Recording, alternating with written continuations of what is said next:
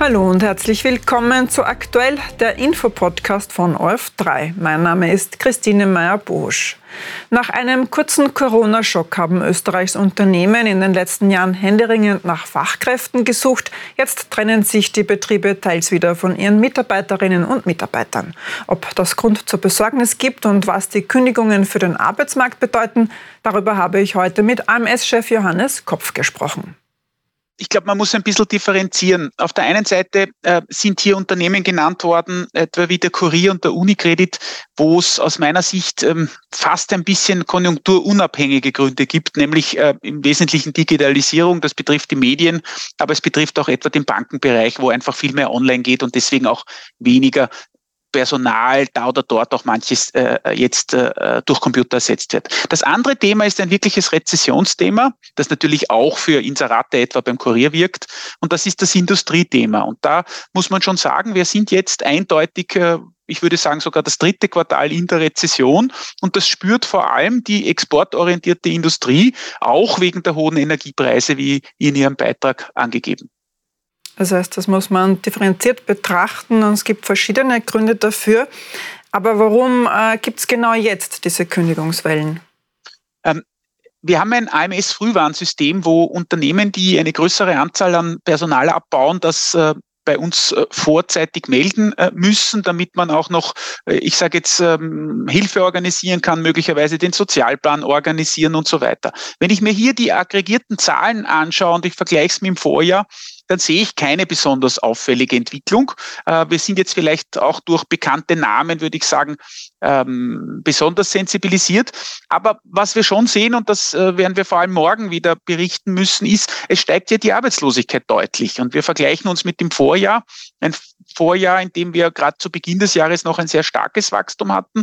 Äh, und das bedeutet ja einfach mehr arbeitslose Personen. Morgen wird das in der Gegend von etwa 30.000 zusätzlichen Personen gegenüber dem Vorjahr sein. Natürlich macht uns das Sorgen und wir hoffen alle, dass die Prognosen stimmen, dass es ab der Jahresmitte wieder mit dem Wachstum nach oben geht. Welche Gründe sehen Sie denn jetzt für diesen Anstieg? Ja, also tatsächlich ist es äh, die, die Rezession. Äh, wir produzieren weniger Güter, weniger Dienstleistungen als vor einem Jahr.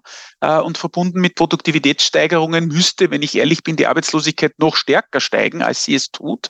Äh, das liegt daran, dass die Betriebe sehr, sehr vorsichtig äh, bei der Freisetzung von Personal sind, weil wir gerade zwei Jahre massiven Arbeitskräftemangel hinter uns haben.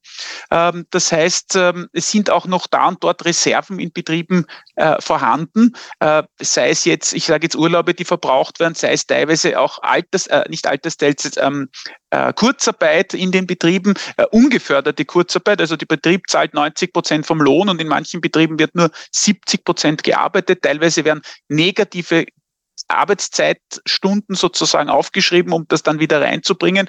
Also der Grund ist einfach zu wenig Nachfrage, Schwäche der exportorientierten Industrie, hohe Zinsen, die den Bau belasten und auch ähm, deutlich gestiegene Löhne. Also momentan verdienen viele Betriebe nichts und müssen deswegen einfach bei den Kosten sparen. Was erwarten Sie denn noch für dieses Jahr? Sie haben es vorhin erwähnt, äh, man ist optimistisch für die Jahresmitte. Warum denn? Ähm, WIFO, IHS, die Forschungsinstitute, auch ÖNB etwas sagen uns, äh, das Wachstum kommt heuer im Laufe des Jahres zurück, ähm, allerdings erst in der zweiten Jahreshälfte. Und äh, in einem Punkt möchte ich schon darauf hinweisen, wie gesagt, manche Betriebe haben in Wirklichkeit aktuell eine Personalüberkapazität. Das heißt, selbst wenn Aufträge zurückkommen, müssen sie noch nicht wen einstellen. Das heißt, ich gehe davon aus, dass die Arbeitslosigkeit sich äh, noch länger äh, äh, negativ entwickelt, also ansteigen wird und erst wahrscheinlich hoffentlich irgendwann in der zweiten Jahreshälfte der Anstieg geringer wird. Ähm, also noch keine Entwarnung vom Arbeitsmarkt. Der Arbeitsmarkt reagiert hier ganz sicher zeitverzögert, weil Personalüberkapazitäten in den Betrieben vorhanden sind.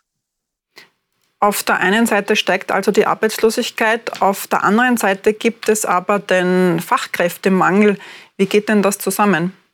Ja, das erscheint äh, absurd zu sein in der aktuellen Situation, Rezession und Arbeitskräftemangel.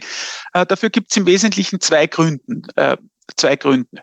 Der erste Grund ist, Ja, wir haben große regionale Disparitäten.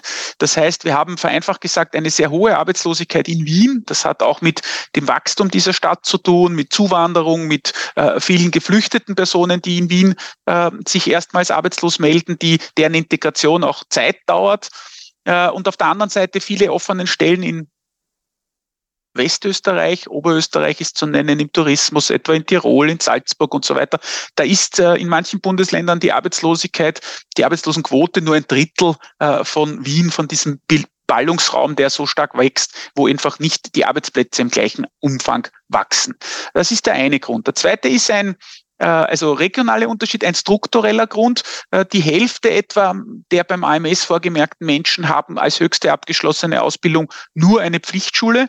Und das ist äh, zu wenig, weil viele Betriebe auch wegen Digitalisierung, wegen Ökologisierung, wegen Internationalisierung und so weiter äh, in der Regel qualifizierte Arbeitskräfte suchen. Das heißt, wir können viele Stellen nicht besetzen, etwa im Bereich, ich sage jetzt Energiewende, im Bereich Elektroinstallationstechnik, Regeltechnik, Messtechnik, wo es einfach die Qualifikationen nicht gibt, auch im Pflegebereich, wo es einen Mangel gibt. Da haben wir nicht genügend Arbeitskräfte.